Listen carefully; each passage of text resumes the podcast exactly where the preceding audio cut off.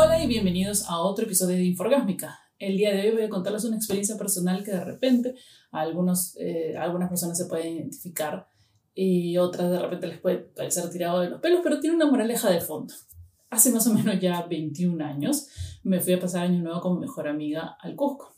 Todo ese viaje fue maravilloso, nos pasaron cosas absurdas. Alquilamos un scooter, unos scooters, unas motos scooter, pero chinas, ni siquiera las más, modernas que hay ahora. Y con esos scooters y con lo único de gasolina que había puesto en esos scooters, nos fuimos desde la ciudad del Cusco hasta Urubamba, ida y vuelta. Eh, fue un viaje bastante loco. Eh, y bueno, tú sabes, ustedes saben que la noche de Cusco es una noche bastante propicia para brichar. Este, mi amiga no era muy fan de ir a las discotecas, pero como era súper buena onda, me acompañaba a todo. Y yo andaba tras, trago, trago, trago, levante, levante, levante, levante todas las noches. Una noche en una discoteca estaba yo pues, tratando de levantarme, como siempre, y estaba apoyada en una de las columnas de la discoteca mientras mi amiga estaba sentada en una... No, además esa noche fue gracioso porque mi amiga, que no quería levantar absolutamente nada, estaba sentada en uno de los sofás y estaba delante de ella y cuando me he ido al baño he regresado y estaba hablando con un chico. O un chico le estaba hablando a ella básicamente porque ella no, no estaba diciendo nada. Entonces dije, bueno, los dejaré solos y me fui y me paré en una discoteca que esa era la clásica, mi estrategia clásica. Mi estrategia clásica era ponerme en una discoteca y mirar y hacer contacto visual y cuando hacía contacto visual esperaba que se me acercaran a hablar y siempre funcionaba en esas épocas. Bueno, tenía 19 años, ahora creo que ya no me funciona nada. Este chico, mm, que no era tan chico en esa época siquiera, estaba también en la columna al frente mío. Y me empezó a mirar. Y la verdad que, como siempre me pasa a mí, cuando no los encuentro muy atractivos de al principio, al final me termino enganchando. Pero en fin, bueno, me empezó a mirar. No era muy atractivo, así que traté de desviar la mirada un par de veces hasta que hicimos contacto visual.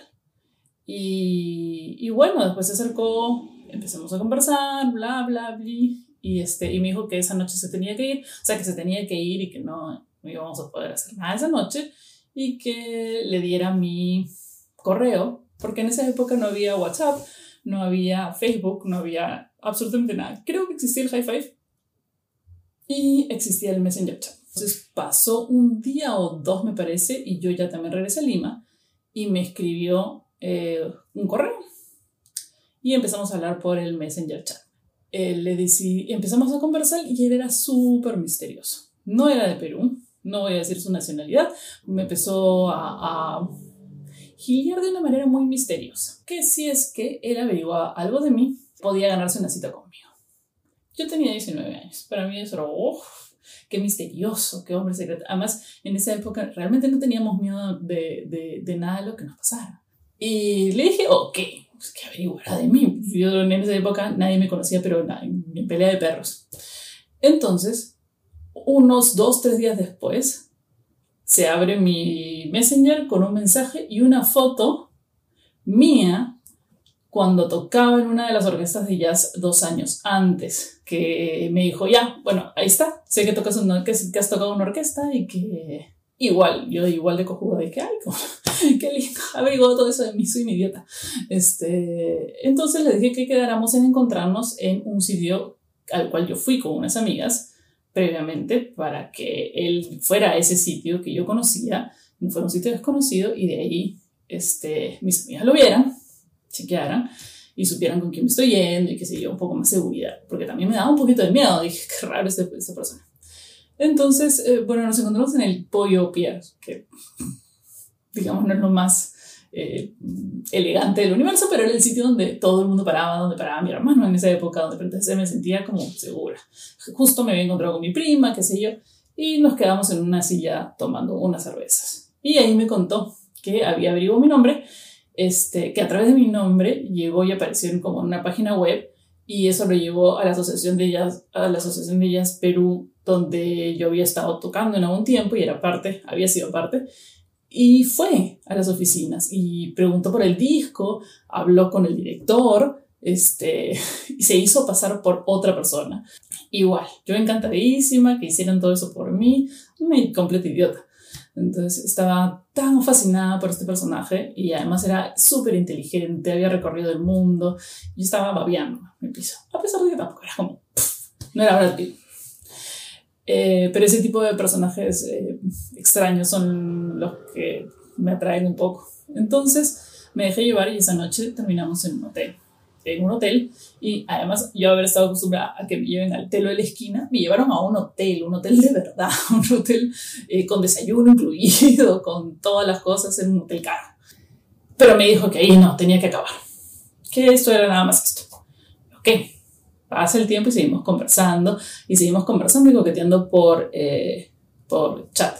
Y nos encontramos una segunda vez y fuimos también, nos encontramos, fuimos al hotel y de ahí iba, me recogía de la casa, íbamos a conversar, nos quedábamos en su carro conversando horas, conversamos un montón, eh, salíamos a comer, eh, nos vimos varias veces. y conversaba mucho de la vida, que me llevó a conocer amigos suyos. Y bueno, un día se abre el Messenger y eh, me dice, tenemos que hablar, tengo que hablar contigo porque esto no puede continuar, realmente nos tenemos que dejar de ver, que no sé qué, bla, bla, bla, y yo no puedo, te puedo seguir viendo, y yo estaba destrozada, destrozada realmente, pensé que había encontrado a alguien contra chévere, así que le dije, le dije, no, por favor, ven, conversemos, que no sé qué, y él accedió, está bien, voy a tu casa. Vino, me recogió y estuvimos conversando en, su camino, está realmente ahí a unas cuadras de mi casa y me confesó que el problema había sido que él había dejado nuestro chat abierto en su oficina y su novia, que trabajaba con él, había visto nuestra conversación. Y se había molestado un poco. Un poco mucho. Eh, con justa razón, realmente. Con justa razón, la chica había encontrado esta conversación de su enamorado con una persona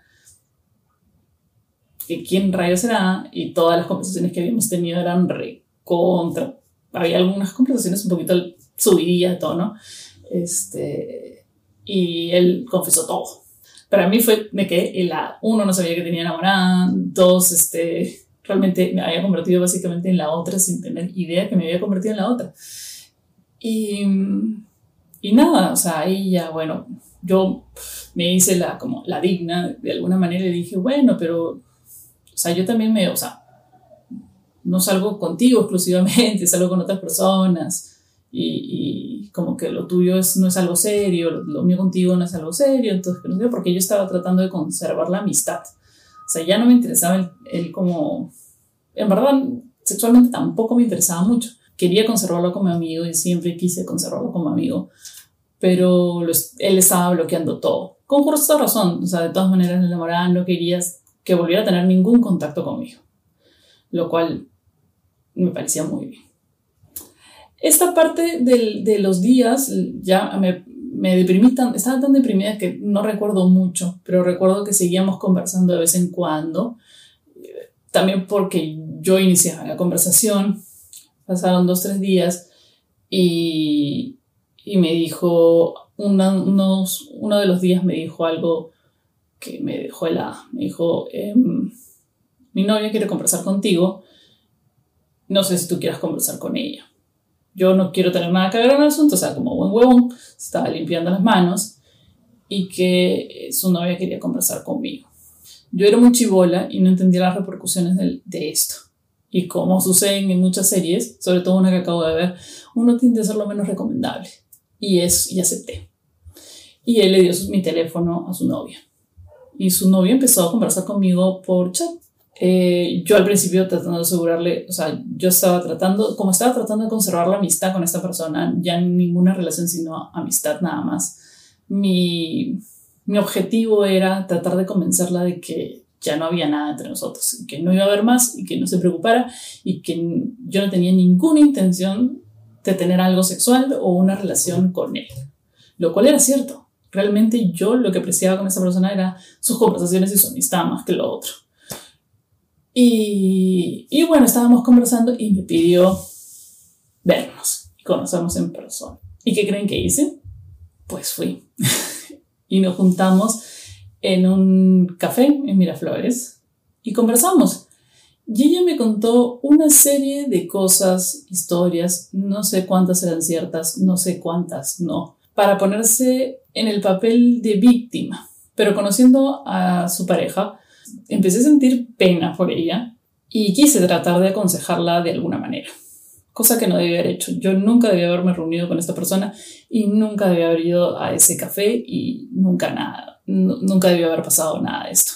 Pero un día recibí un mensaje de ella muy estresada diciendo que ya no aguantaba más, que no sé qué, ¿verdad? Entonces yo le dije, bueno, o sea, le dije, güey, ya, o sea, güey, en serio, si te molesta tanto, termina con él. Y automáticamente cuando puse senta ese pinche mensaje pasaron 5 segundos y él me escribió por su lado un mensaje de texto diciendo que, que ves, has pisado el palito, ella te ha hecho este, decir esas cosas, cómo es posible que trates de romper mi relación, cómo es posible que trates de hacer eso, ya nunca más te voy a hablar, que no sé. un loco total, un loco absurdo entre esos dos pares de psicópatas de mierda y no sabía qué hacer eh, de vez en cuando le escribía, pero igual era una situación muy incómoda. De todas maneras, que me quedaba la sensación de querer volver a verlo, de querer volver a conversar con él. Es más, este, lo traté de contactar al, al, año siguiente, se pasó como un año y medio y un verano estaba en la casa de mis papás y suena mi teléfono y era una llamada de teléfono de él, de su teléfono.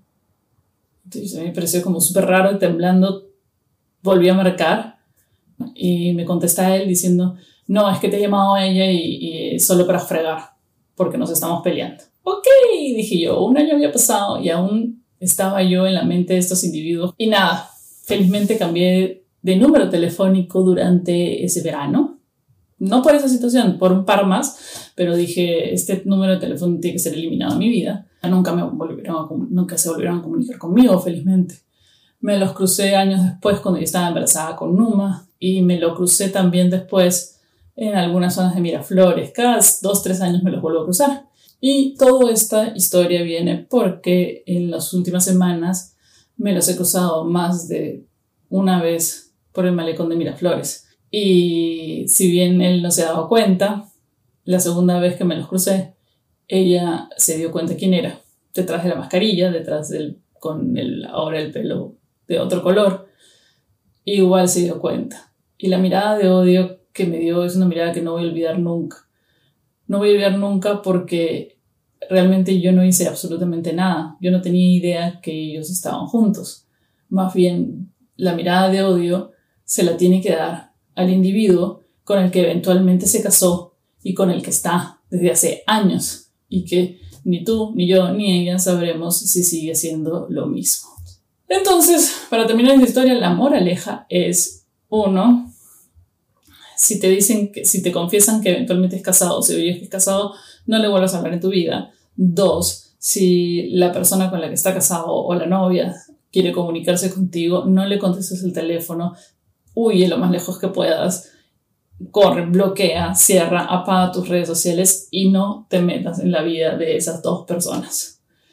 Eh, ni siquiera por el, por el hecho moral, es por tu propia tranquilidad y emocional y por y para que puedas vivir en paz. Porque hasta el día de hoy me persiguen esos dos fantasmas. Eh, el fantasma de perder a una persona que yo consideraba un amigo y una persona muy interesante de conocer y el fantasma que me persigue diciendo que yo aún soy la otra.